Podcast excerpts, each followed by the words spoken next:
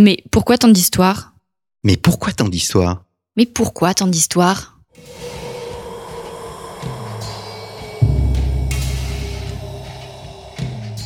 Une émission de la rédaction de Storia Voce.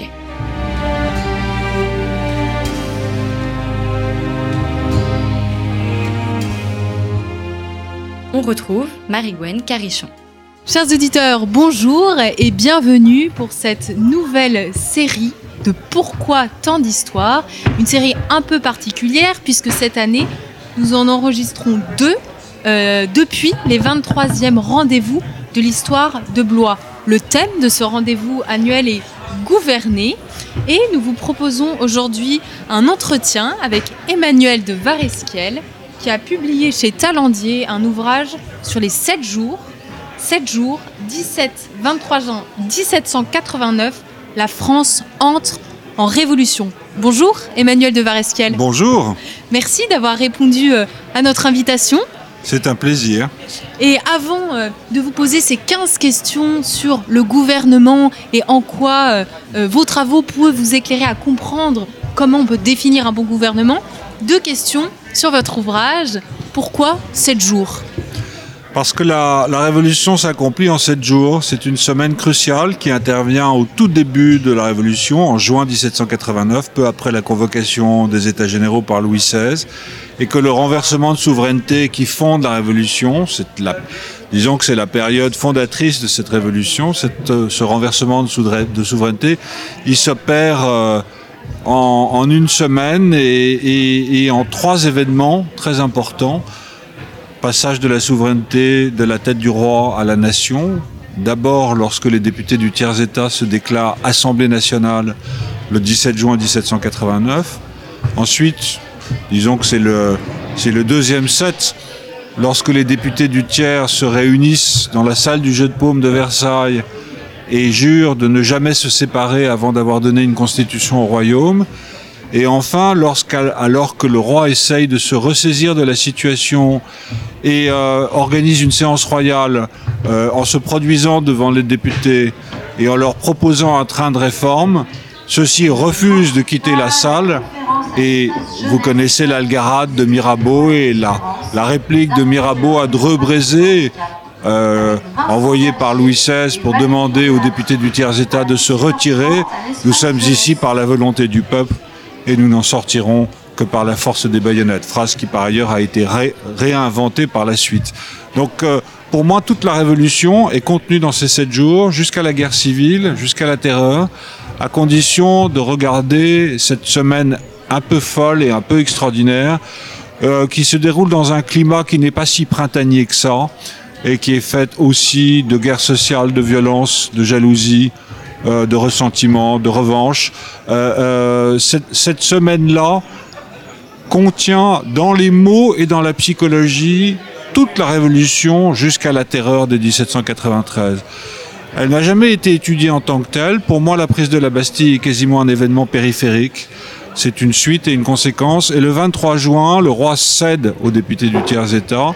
Et c'est un peu, si vous voulez, comme la théorie des dominos. Une fois que le roi a cédé une première fois, il, n'en finira plus de céder jusqu'à la fuite à Varennes et jusqu'à la prise des Tuileries le 10 août 1792. Voilà, c'est une tentative de, à la fois de récit et d'analyse globale de la Révolution contenue dans ces sept jours. Est-ce qu'on peut dire que c'est une date charnière dans l'évolution de la perception du gouvernement? Oui, parce qu'on passe euh, d'un régime... D'un régime qui est fondé sur euh, ce qu'on appelait l'antique constitution du royaume, c'est-à-dire un ensemble de lois, de règlements, de discours royaux euh, qui fondent la légitimité de l'absolutisme monarchique euh, de ce qu'on appellera très vite l'ancien régime, à un régime de loi qui n'a absolument plus rien à voir, dont le, comment dire l'essence est, celle de la nation et donc un régime de loi sous, euh, euh, euh, sous une souveraineté qui n'est plus celle du monarque mais celle de la nation. Donc avec un régime de légitimité qui n'a absolument plus rien à voir. Maintenant, nous allons, pas, nous allons donc passer aux questions relatives à ce thème ô combien passionnant qui guide ces 23e euh, rendez-vous de l'histoire qui se tient à Blois. À partir de votre ouvrage, de vos ouvrages, comment vous définiriez le bon gouvernement? Euh, je le définirais euh, de façon un peu, comment dire, euh, un, peu générale, pas par rapport à l'organisation des pouvoirs d'État ou par rapport à une forme quelconque, qu'elle soit monarchique ou républicaine, héréditaire ou constitutionnelle ou les deux. Je la définirais plus, plutôt dans le sens où un gouvernement doit être capable de maintenir euh, une balance égale entre la liberté les libertés et l'ordre. Un bon gouvernement, à mon sens, doit avoir de la mémoire. Euh, il ne doit pas être sujet ou soumis à des peurs ou à une forme de dictature de l'instant. Euh, il doit agir dans une, forme de continuité, d'où cette mémoire dont je vous ai parlé tout à l'heure. Euh, euh, et il est certainement euh, il est certainement un gouvernement qui évite et, craint les excès. Voilà. Alors après, on peut lui donner la forme qu'on veut, mais mais c'est c'est ce gouvernement-là que j'appelle que j'appellerais de mes voeux comme historien par rapport à ce que j'ai pu étudier depuis la fin de l'ancien régime jusqu'à la fin du 19e siècle. Alors que doit garantir ce bon gouvernement? Les libertés constitutionnelles. Pour moi, plus d'ailleurs que l'égalité, la promesse de 1789, la promesse égalitaire était tellement abstraite, elle a été placée si haut qu'on ne sait plus qu'on continue euh, et on continuera longtemps à courir après sans jamais vraiment l'atteindre. D'autant plus que cette promesse d'égalité en 89, euh, c'est une promesse d'égalité civile, pas encore d'égalité politique et certainement pas d'égalité sociale. Euh, et donc à cette promesse d'égalité, je préfère la promesse de liberté, pourvu qu'on ne sacrifie pas la liberté au nom de l'égalité, et pourvu que ces libertés euh, ne soient pas remises en cause par des événements circonstanciels qui permettraient de, légif- de légiférer dans un sens contraire à ces libertés constitutionnelles. On pourrait en parler et évoquer quelques exemples contemporains par rapport à certaines lois qui ont été votées récemment euh, euh, à l'Assemblée nationale. Est-ce qu'on peut dire, au regard de ce que, vous nous expliquez, que l'audace est une grande une qualité de l'homme d'État qui va peut-être un petit peu au-delà du consensus, au-delà de ce qui est communément admis, pour essayer de retourner un peu au fondement de la légitimité de cet État Est-ce qu'on peut dire que donc l'audace est la plus grande qualité de l'homme d'État? La plus grande qualité, c'est celle qu'attribue Napoléon à Talleyrand euh, peu après, peu après la prise du pouvoir par Bonaparte en Brumaire en 8. Cet homme a de l'avenir dans l'esprit. La plus grande qualité d'un homme politique pour moi, c'est cette capacité à prévoir, à anticiper l'événement quel qu'il soit et à gouverner, euh, je l'ai dit tout à l'heure, dans une certaine continuité et dans une certaine stabilité. Je trouve que cette qualité-là, qui éventuellement, dans certaines circonstances, suppose de l'audace, est, est pour moi la qualité première d'un homme politique.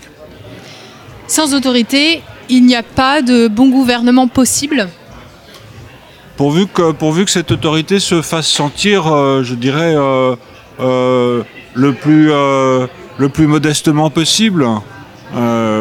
Un gouvernement autoritaire ou un gouvernement qui gouvernerait par l'autorité seule, à mon, à mon avis, prend des risques par rapport à ce qui le légitimise et par rapport à ceux pour qui et au nom de qui il existe.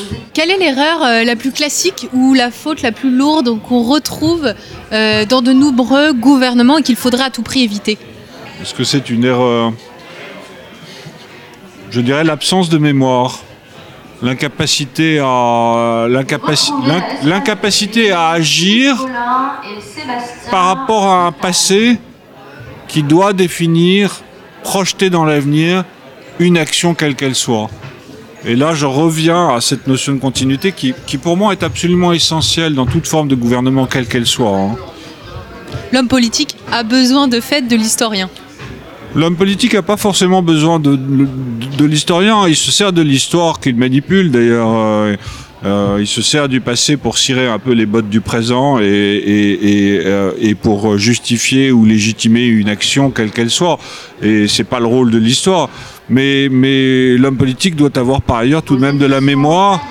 Et je ne conçois pas un homme politique qui ne soit pas cultivé dans ce sens-là.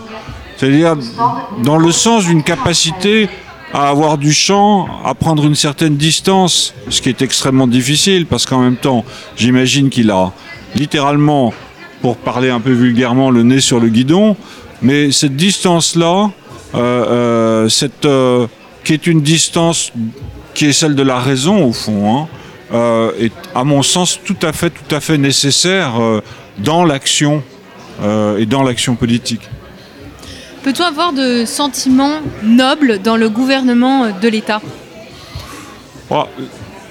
La question de l'honneur est une vieille question qui, a, qui fonde en partie l'absolutisme monarchique et les ordres de la société d'Ancien Régime. Elle s'est transformée en vertu. Euh, je ne suis pas un grand adepte de la vertu républicaine au sens où Robespierre l'entendait. C'est-à-dire que euh, je trouve que tuer au nom de la vertu est une mauvaise idée. Euh, et donc, j'aurais parlé plutôt d'honnêteté, d'équité et d'honnêteté. et d'honnêteté non seulement vis-à-vis de ceux pour lesquels on gouverne, mais vis-à-vis de soi. Je pense que je pense qu'un homme politique euh, doit avoir dans, un certain sens l'estime de soi. S'il la perd, tout en l'oubliant, ou tout en oubliant qu'il l'a perdu, alors à mon avis, euh, les choses finiront mal et pour le pays euh, et pour lui-même. estime de soi, mais estime des autres. Est-ce qu'un bon gouvernement peut prendre le risque d'être impopulaire? Doit prendre le risque d'être impopulaire Je suis pas sûr qu'on. Je pense qu'il faut avoir une certaine dose de, lucidité par rapport, surtout dans, dans des époques contemporaines où euh, euh, on est abreuvé euh, de sondages, de chaînes d'information continues, etc., etc. Je pense qu'il faut prendre en compte certainement et, encore une fois les anticiper ces évolutions sociales, mais pour autant ne, ne pas gouverner au jour le jour par rapport à des sautes d'humeur de, de, de la société qui, qui en est traversée de part en part et sans cesse. Et, et, et ces sautes d'humeur, par ailleurs, sont de plus en plus brutales, rapides, euh, irraisonnées. Euh, euh, un, un bon gouvernement est un gouvernement de la raison. Et un gouvernement qui fait la part, d'une part de la raison et d'autre part de ce qui traverse la société, euh, c'est-à-dire l'imaginaire, le réel de représentation, les fantasmes, euh, euh, l'obsession du complot, enfin on pourrait multiplier les exemples. Un, bon gouvernement est un gouvernement qui précisément fait la part des choses, est capable de la faire et de l'expliquer. De tous les grands hommes que vous avez étudiés, Emmanuel de Varesquiel, quel est celui qui vous a le plus marqué? Écoutez, le biographe de Talleyrand que je suis vous, dira Talleyrand, euh, euh, le prince des diplomates, le prince immobile, comme je l'ai appelé dans ma biographie. Euh, il, a, il a deux phrases qui le définissent assez bien. La première est je, je, suis un homme qui a en horreur euh, les excès et les, exagérations. Ça, c'est la première phrase. Et la deuxième phrase qu'il prononce sous la Révolution, avant qu'il n'aille se réfugier en Angleterre en 1792. J'essaye de faire en sorte que la machine de l'État verse le plus doucement possible. Pour moi, ça résume assez bien ce qu'a été l'action de Talleyrand qui... euh, au-delà du fait qu'il est la soie de l'esprit français, mais je pense que ça, euh, c'est la forme qui l'emporte sur le fond. Et un homme, euh, euh, pour, euh, pour, le, pour, le, pour le citer encore une fois en exemple, qui a eu euh, euh, la persévérance de ses idées et, et qui a eu dans son action un véritable sens de la continuité. Euh, les idées de Talleyrand, c'est-à-dire au fond euh, un conservatisme libéral de type monarchie constitutionnelle qu'il définit en 1789, finiront par advenir 25 ans plus tard en 1814 et contre vents et marées, et les vents et les marées de l'Empire en particulier, Talleyrand les tiendra et finira par les faire aboutir, par les faire advenir à la faveur du renversement de l'Empire et du retour euh, du frère de Louis XVI, le roi Louis XVIII, en organisant une monarchie constitutionnelle sur une charte constitutionnelle euh, euh, en 1814. Donc voilà, ce genre de, au-delà de l'image légère et prime sautière qu'on peut avoir d'un personnage comme Talleyrand, ministre, de tous les régimes, je porte malheur au gouvernement qui me néglige. Euh, cet homme, par sa constance, par sa ténacité, par sa persévérance, est pour moi un, assez extraordinaire modèle d'homme politique. Et par sa modération aussi, à la fois euh, extérieure et intérieure. Je citerai une dernière phrase de lui parce que je trouve que euh, elle donne assez bien ce que ce qu'est pour moi un bon gouvernement. Un État est grand, lorsqu'il est, il est, il est capable d'admettre le temps dans l'évolution des organisations des pouvoirs de l'État. Ça, c'est du point de vue de la politique intérieure. Et du point de vue de la politique extérieure, un gouvernement est grand et glorieux lorsqu'il est capable de ne pas avilir son adversaire alors même qu'il négocie avec lui en position de force. Pour moi, ce sont, ce sont deux définitions clés, politique intérieure et politique extérieure, de ce que doit être un homme d'État. Alors, par ailleurs, j'ajouterais que euh, euh, depuis ce que Jürgen Habermas appelle euh, l'éruption, l'espace public du politique, depuis que l'homme d'État gouverne dans un contexte qui, en Occident, chez nous, est un contexte démocratique, l'homme d'État entretient aussi je ne jugerai pas de ce paradoxe-là, mais un paradoxe qui est assez euh, étonnant, qui est que plus il est confronté à l'opinion publique, plus il est amené à inventer les stratégies du secret et de l'opacité. Et donc, euh, dans la mesure où je pense que le secret est au, cœur de la légitimité de l'État, quel qu'il soit, y compris un État démocratique, là aussi, euh, la balance et l'équilibre est difficile à tenir, mais, mais le juste équilibre entre l'opinion d'une part, le secret et l'opacité de l'autre, la transparence d'une part, le secret de l'autre, est probablement un des éléments qui font le bon gouvernement. Et le trait de caractère euh, que vous avez le plus apprécié, c'est la modération La modération et la constance. Quels sont les trois faits qui rendent euh, le gouvernement de Talleyrand ou sa politique exceptionnelle selon vous? Le fait qu'il ait été capable en particulier de négocier un traité de paix absolument inouï et extraordinaire, en, 1814, euh, on l'a appelé la, paix de Paris, alors même que lui-même était en position de faiblesse, que l'armée impériale avait quasiment disparu, que le pays était envahi par euh, une armée coalisée euh, de plusieurs centaines de milliers de soldats. Et dans ces conditions, qui sont des conditions extrêmes, par la confiance, parce que je n'ai pas prononcé ce mot de confiance. Par la confiance, Talleyrand arrive à négocier une paix étonnante et à sauver le pays d'un démembrement ou d'une indemnité, d'indemnité de guerre extrêmement lourde, comme ce sera le cas en 1871 avec les Prussiens après la guerre de 70. Et à contrario, quelles sont selon vous les failles de sa politique, de sa manière de gouverner? Alors ce sont des failles éternelles dont on entend un peu moins parler aujourd'hui et encore, c'est probablement d'avoir confondu les intérêts de l'État avec ses intérêts propres. C'est ce qu'on a appelé euh, d'un terme euh, assez, amusant les douceurs diplomatiques de Talleyrand, c'est-à-dire cette façon euh, de négocier à, double fond avec, avec les, les, différents partenaires qui ont été les siens. Euh, et puis euh, euh, peut-être aussi d'avoir trop cru en la, en la grandeur. Il était très Louis XIV au fond, en la grandeur et en la gloire de l'État.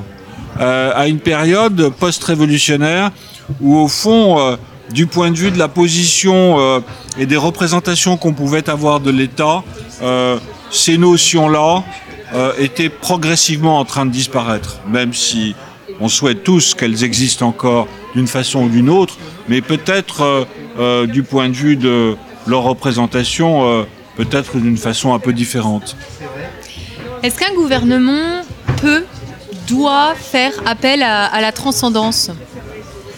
Alors écoutez, je vais vous dire, de ce point de vue-là, je serai très clair, je, comprends aussi peu les régimes théocratiques, c'est-à-dire qui reposent sur une alliance du trône et de l'autel. Après tout, euh, souvenez-vous euh, de la phrase de Jésus-Christ dans le Nouveau Testament, Mon royaume n'est pas de ce monde, et rendez à César ce qui appartient à César. Je comprends aussi peu les régimes théocratiques, quels qu'ils soient, y compris les contemporains, cet absurde renversement de souveraineté euh, euh, qui s'opère en 1789 euh, au, bénéfice et au nom de la nation puis de la République. Donc, je, ne pense pas que, quelle que soit sa forme, que la sacralité puisse entrer en ligne de compte dans l'exercice du pouvoir. Le véritable défi en politique, et c'est ce que vous expliquez avec Talleyrand, c'est de durer. Oui. C'est finalement l'enjeu de chaque gouvernement. Oui, ce, qui est, ce, qui, ce, qui, ce, qui est, très compliqué euh, dans un régime euh, électif de, de, de, de mandats euh, de mandat relativement courts, qui rend la continuité, même si la continuité de l'État est donnée par, par, par l'administration, mais, mais, mais qui rend cet exercice difficile dans la continuité, certainement. Une Sans parler des alternances politiques, bien entendu. Une dernière citation sur le gouvernement qui vous a particulièrement marqué, une autre que celle que vous nous avez déjà citée je voudrais, je voudrais, avant de répondre à cette question, euh, euh, vous rappeler euh, la phrase de, Tocqueville qui termine la démocratie en Amérique et que je fais mienne. Tocqueville, à un moment donné, dans les dernières pages de la démocratie, dit craindre que les instincts révolutionnaires ne se transforme peu à peu en mœurs administratives et en habitudes gouvernementales. Eh bien, je partage cette crainte avec Tocqueville.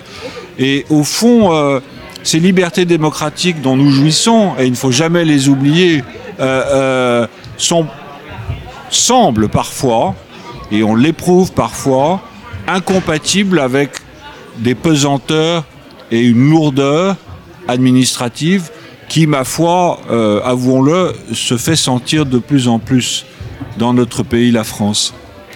Merci beaucoup, euh, Emmanuel euh, de Varesquiel. Je vous en prie. pour vos réponses, je rappelle le titre de votre ouvrage 7 jours, 17-23 juin 1789. La France entre en révolution. C'est un ouvrage qui est sorti aux éditions Talendier et qui nous permet de mieux percevoir, de mieux comprendre en étudiant ces sept jours euh, la portée, l'importance et finalement comment la révolution s'est jouée euh, à la fin du XVIIIe siècle. Merci beaucoup, euh, chers auditeurs, pour votre écoute et votre fidélité. Et je vous dis à très bientôt pour le second épisode de cette série enregistrée en direct des 23e rendez-vous de l'histoire de Blois. On retrouve Christophe Dickès. Chers auditeurs, bonjour. Nous enregistrons cette émission depuis les rendez-vous de l'histoire à Blois. Il s'agit du deuxième volet consacré au thème des rendez-vous de l'histoire cette année, à savoir gouverner. Et je suis très heureux de recevoir un habitué de Storia Voce, au micro, à notre micro. Il s'agit d'Arnaud Tessier. Arnaud Tessier, bonjour. Bonjour. Vous êtes historien. Je vous ai reçu pour votre De Gaulle 69. Je vous ai reçu aussi pour votre biographie de Philippe Séguin. Vous avez écrit d'autres ouvrages. Vous avez écrit un Lyoté. Vous avez écrit un Richelieu. Remarquez comment définir, Arnaud Tessier, le bon gouvernement. Le bon gouvernement, c'est celui qui prend le risque de trancher. Euh, il y a une phrase qui est très extraordinaire de Richelieu à la fin du testament politique, il s'adresse à Louis XIII et il dit beaucoup qui se sauveraient comme personnes privées, qui se damnent comme personnes publiques. Et toute la philosophie du gouvernement est dans cette phrase. Il veut dire que, non pas qu'il y ait une raison d'État qui se dispense de la morale, il veut dire que quand on gouverne, on n'est pas soumis à la simple morale de l'individu, qu'on est soumis à une morale plus élevée, qui est qu'on doit prendre des risques, y compris moraux, pour sauver la collectivité dont on a la charge et pour assurer ses intérêts. Et je crois que c'est ça, gouverner, c'est d'abord savoir décider, trancher. Que doit garantir un bon gouvernement? Un bon gouvernement doit garantir d'abord euh, la sécurité et la survie de la communauté dont il a la charge. La survie, prius vivere, vivre d'abord, avant toute chose. Et, une collectivité humaine est menacée, et surtout quand c'est une démocratie. Et là, je pense à De Gaulle qui disait euh, La France, la démocratie, ce sont des corps sans armure, et il faut les armer. Parce que la crise, le danger, la menace sont toujours là. Et donc, il y a une nécessité en gouvernant de mettre en garde euh, le citoyen contre le fait que la vie n'est pas un long fleuve tranquille. Hmm. Est-ce que l'audace est la plus grande qualité euh, d'un homme d'État? On se souvient de la, phrase, la phrase de Danton, de l'audace, toujours encore de l'audace, toujours de l'audace. Si on se réfère à Richelieu, il aurait dit l'audace et la prudence. Richelieu insistait beaucoup sur la prudence. C'est-à-dire que pour pouvoir faire preuve d'audace, il faut être capable d'anticiper, euh, de mesurer les dangers, de peser le pour et le contre. Mais il y a un moment où il faut trancher. Donc il faut de l'audace au bon moment. Il ne faut pas de l'audace désordonnée avant d'avoir examiné la situation. Mais au moment où il faut décider, il ne faut pas reculer. Donc je crois que vraiment, c'est toute la distinction, la nuance entre l'audace qui peut être considérée comme quelque chose d'un peu désordonné et l'audace calculée. Je pense que gouverner, c'est faire preuve d'une audace calculée. Il y a un mot qui peut paraître comme un gros mot aujourd'hui, euh, c'est celui d'autorité. Sans autorité, pourtant, euh, il n'y a pas de bon gouvernement possible L'autorité, c'est la condition même du gouvernement.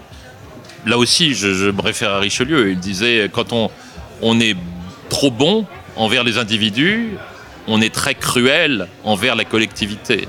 C'est-à-dire l'excès de de bonté ou de générosité envers un particulier veut dire souvent sacrifier l'intérêt du public. Et quand on est un homme d'État, on doit s'intéresser d'abord à l'intérêt du public.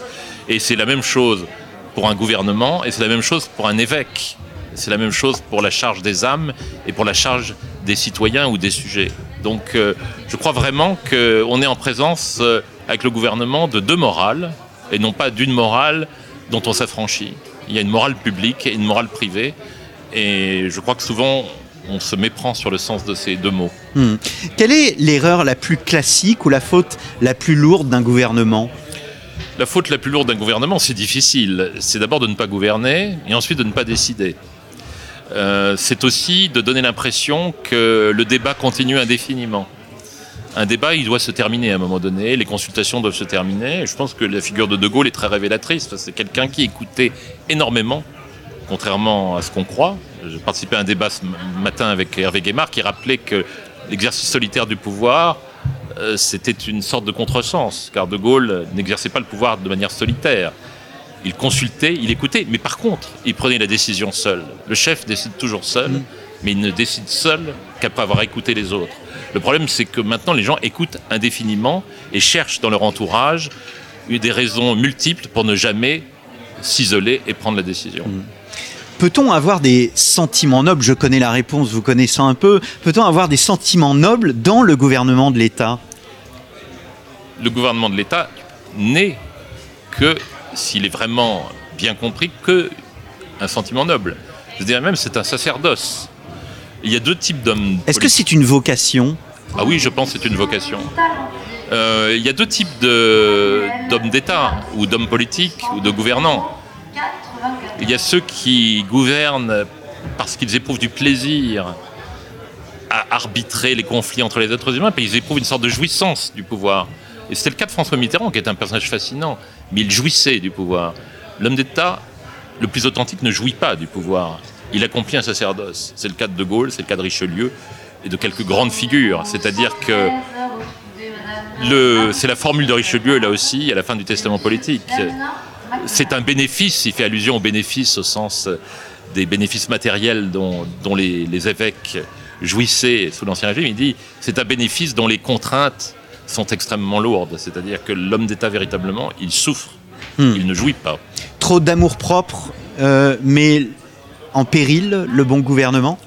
Oui, trop d'amour propre, mais en péril le bon gouvernement. Euh, on parle de monarchie républicaine. La vraie monarchie républicaine, il n'y a pas de courtisans la fausse monarchie républicaine, les courtisans abondent.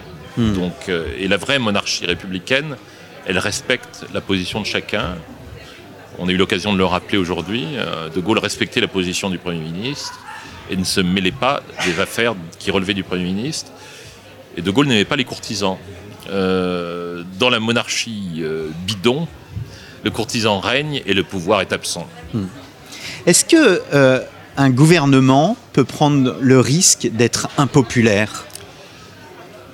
Un gouvernement doit prendre le risque d'être impopulaire lorsque c'est nécessaire. Il ne doit pas rechercher l'impopularité. Mais je dirais, on peut même enlever d'être impopulaire. Le bon gouvernement prend des risques.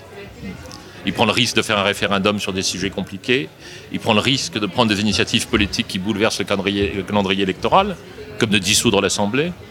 Et quand on regarde la Ve République, le pouvoir exécutif a deux ressorts extraordinaires qui sont prévus par la Constitution, qui sont le référendum et la dissolution plus personne n'ose y toucher parce que c'était tellement mal utilisé au cours des 30 dernières années que ça fait peur. Mais le bon gouvernement, c'est celui qui prend des risques, dont le risque de se tromper.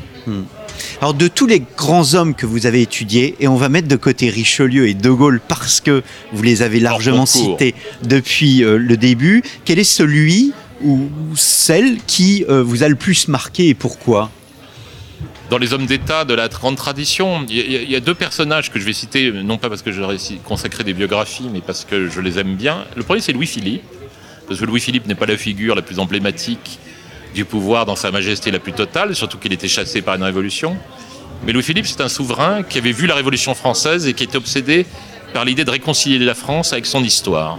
Et donc de poursuivre l'œuvre entamée par Napoléon, qui était de réconcilier la société d'Ancien Régime et la société nouvelle issue de la Révolution. Et je crois que les grands gouvernants sont des gens qui réconcilient et non pas des gens qui se servent de l'histoire pour culpabiliser ou accuser telle portion de la société. Donc je pense que Louis-Philippe est une bonne incarnation. Le deuxième, c'est euh, sans surprise, c'est Philippe Séguin, dans un registre différent et dans une époque plus récente. Un, homme d'État que j'ai connu, qui avait ses défauts et ses faiblesses, mais qui mettait au-dessus de tout l'intérêt public et qui avait le sens de l'État. Et je pense que ça, c'est aussi de, sont aussi des caractéristiques euh, qui définissent euh, l'homme d'État, c'est-à-dire qu'il met l'intérêt public au-dessus de tous les intérêts privés de tous les intérêts particuliers. Et c'est pas si facile, parce que les intérêts privés, comme disait Clémenceau, sont très actifs, très organisés et permanents, et l'intérêt public, il est vague, désorganisé et passager. Alors, à contrario, et là, vous pouvez reprendre Richelieu et De Gaulle, quels sont les trois faits ou les deux faits qui rendent euh, leur gouvernement euh, décevant? Quels sont les événements historiques qui, au cours de leur euh, gouvernement, eh bien, vous semblent davantage critiquables? J'ai du mal à en trouver parce qu'il y a eu des moments où ils ont douté. Richelieu a douté au moment de la journée des dupes. Il a cru que vraiment Louis XIII était sur le point en 1630 de le faire partir. Et il était tenté de fuir, de quitter le pouvoir pour se mettre à l'abri parce qu'il courait un risque physique. Et, De Gaulle a été tenté aussi à certains moments de raccrocher. Euh, il est possible, il est même probable qu'il était tenté sous la 4ème République, qu'il était tenté au moment des événements de 68. Donc ce sont des moments de faiblesse, mais ils se sont repris. Il y a une formule que j'adore, euh, désolé de citer toujours le général de Gaulle, mais plus on travaille sur lui, plus, il est fascinant. C'est ce qu'il a dit à François Gauguel en 69 quand il est venu le voir à la boisserie. Il a dit en 68, en, en mai 68, je me suis ressaisi et j'ai ressaisi la France. Quelle formule pleine d'humilité. Il dit je me suis ressaisi, c'est-à-dire qu'il avoue qu'il a douté. Mais il a dit je me suis ressaisi et j'ai ressaisi la France. Et ça, c'est le vrai homme d'État, c'est celui qui doute, qui se reprend et qui est capable de reprendre la nation dans son entier. Donc ils ont eu des faiblesses, mais ils ont transcendé leurs faiblesses par, une sorte de grandeur euh, qui est toujours dans cette capacité de décider et de décider dans une certaine solitude. Donc je leur trouve peu de faiblesse en réalité. En dehors de euh, ce- cette, cette idée de gouvernement, quel est le trait euh, que vous appréciez le plus chez votre héros? Alors que ça soit De Gaulle ou Richelieu Ce que j'apprécie le plus chez mon héros, c'est ça, c'est cette capacité à un moment donné de s'isoler. Parce que en réalité, il en est de l'homme d'État comme de tout individu. Nous sommes tous soumis à des influences dans notre vie personnelle. On a toujours autour de nous de multiples facteurs qui nous incitent à ne pas décider ou à passer des compromis. Dans notre vie privée, dans notre vie familiale, dans notre vie sentimentale, on passe des compromis tout le temps. Et l'homme d'État, c'est celui qui est capable de comprendre qu'il n'est pas un individu comme les autres, qu'il a charge d'âme et d'homme, et que donc il ne peut pas se permettre ce luxe de passer des compromis à certains moments. Et je pense que c'est ça qui fait la grandeur de l'homme d'État, c'est de comprendre encore une fois qu'il obéit à une morale supérieure à la morale de l'individu. Et c'est pas facile de comprendre. Et donc pour ça, il faut savoir s'isoler et décider tout seul. Et c'est très dur. On le voit dans la vie personnelle. Décider tout seul, Ouais. c'est très dur. Est-ce qu'un euh, gouvernement, vous parlez de morale, mais est-ce qu'un gouvernant, pardon, doit faire appel à la transcendance?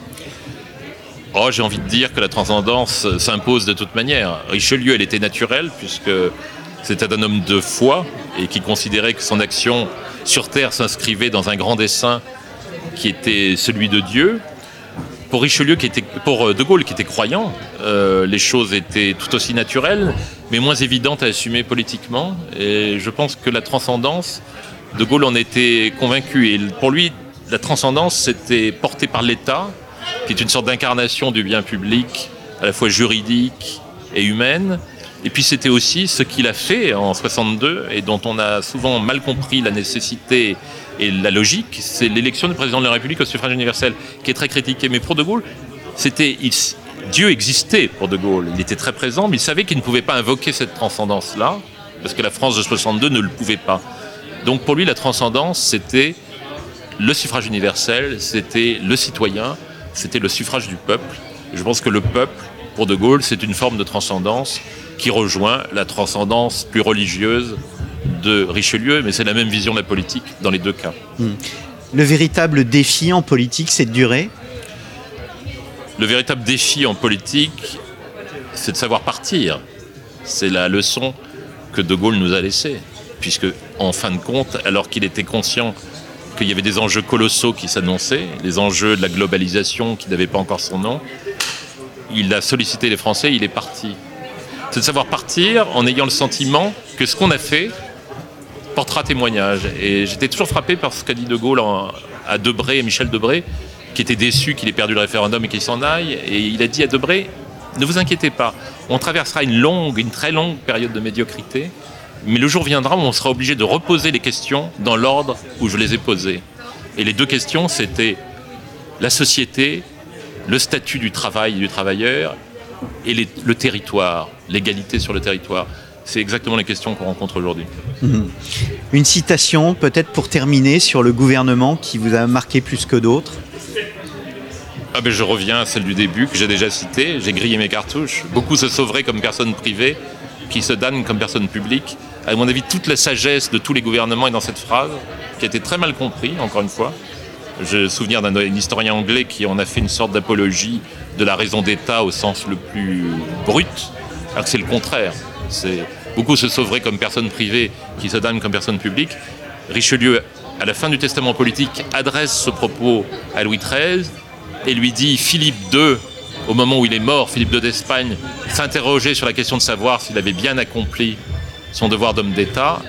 Et Richelieu sous-entend il avait raison de se poser la question parce que peut-être tout chrétien qu'il était, il s'est peut-être damné parce qu'il n'avait pas fait passer suffisamment les intérêts publics avant les intérêts privés. Quelle belle leçon. Eh bien, merci beaucoup Arnaud Tessier. Donc, Philippe Séguin, euh, De Gaulle 1969 et votre Richelieu, des livres qui sont sortis aux éditions euh, Perrin. Et vous avez euh, publié le Testament politique, hein, toujours chez Perrin dans la collection, Timpus. dans la collection Timpus. Merci beaucoup Arnaud Tessier et très bon salon. Merci.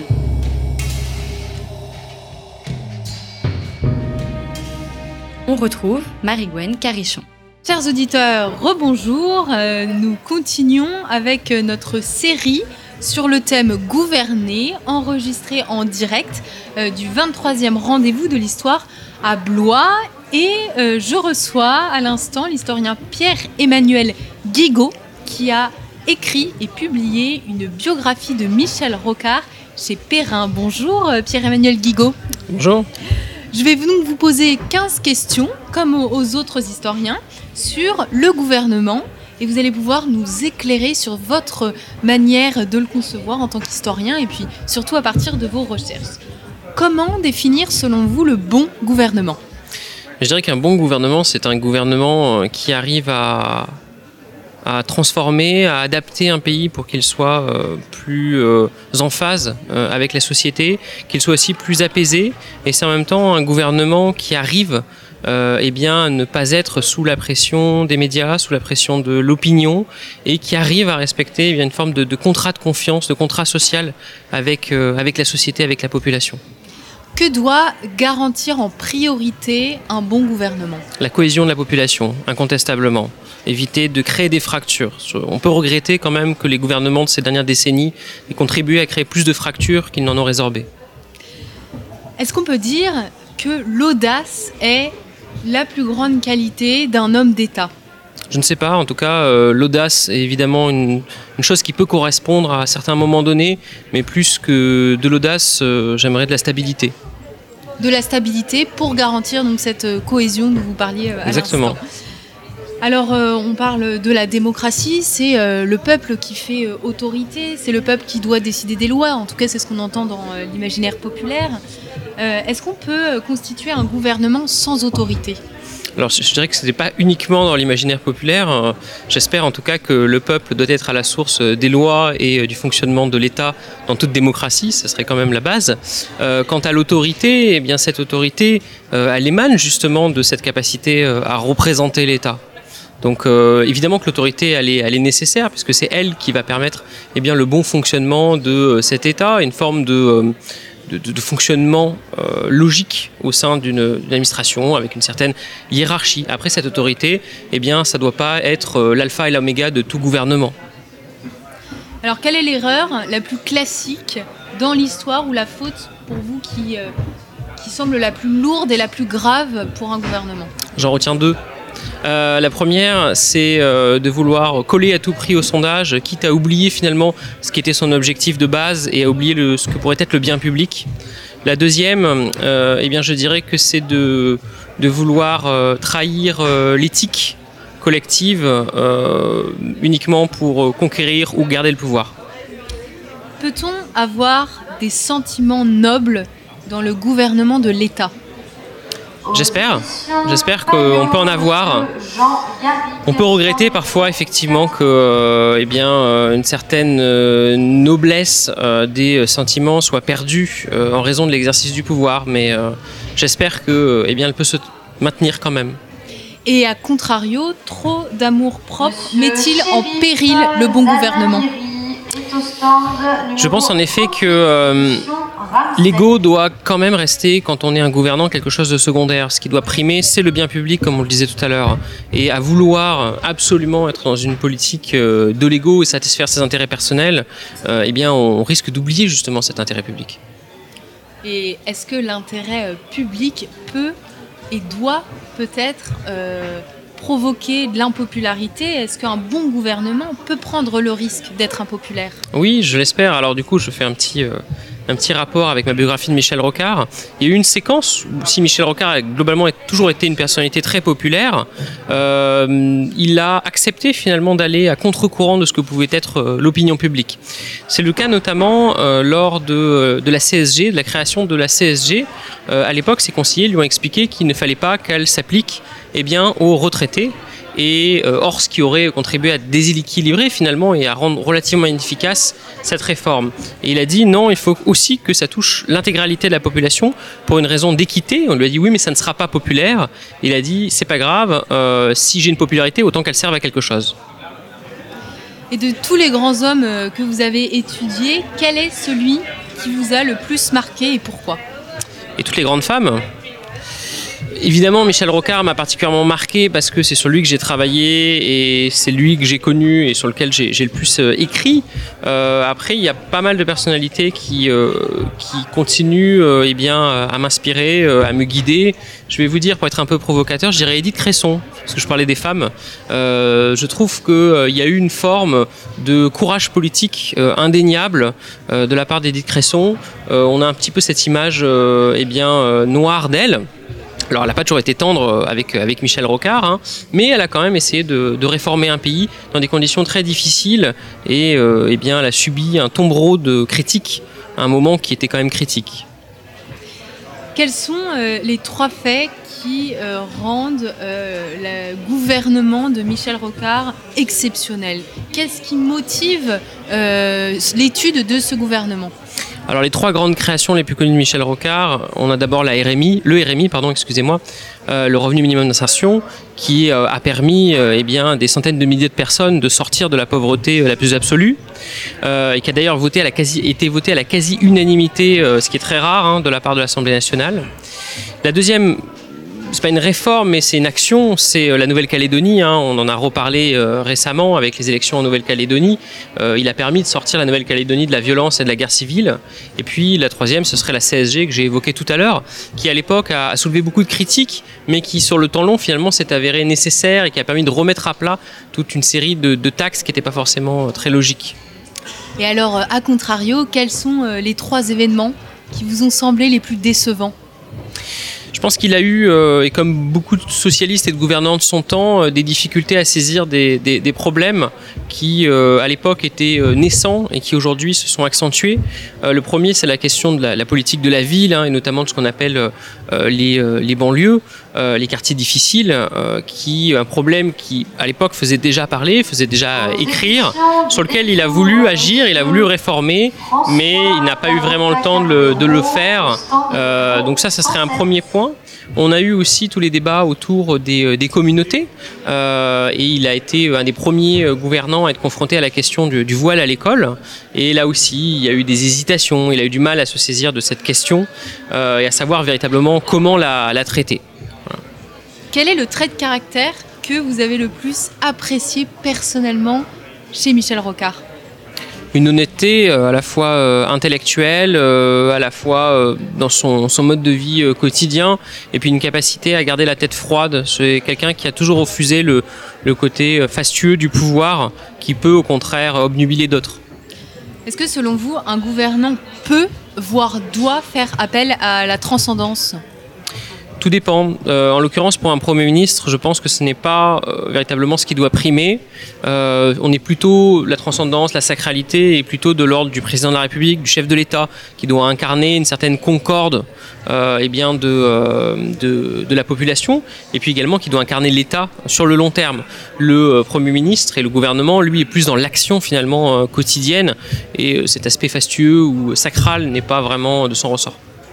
Le véritable défi, c'est de durer en politique Plus que de durer, je dirais que c'est d'agir et d'agir pour le bien public. Une citation euh, Vous pouvez durer et faire un tas de bêtises. Une citation qui vous a marqué sur le gouvernement et que vous aimeriez euh, donner euh, à nos auditeurs alors Michel Rocard aimait bien reprenait eh bien une citation de Saint-Just disant on ne gouverne pas sans laconisme. Merci beaucoup euh, Pierre-Emmanuel Guigaud euh, d'avoir répondu euh, à nos 15 questions. Je rappelle que vous avez publié une biographie de Michel Rocard aux éditions Perrin. Merci beaucoup chers auditeurs pour votre écoute et votre fidélité et à très bientôt pour une nouvelle émission de Storia Voce.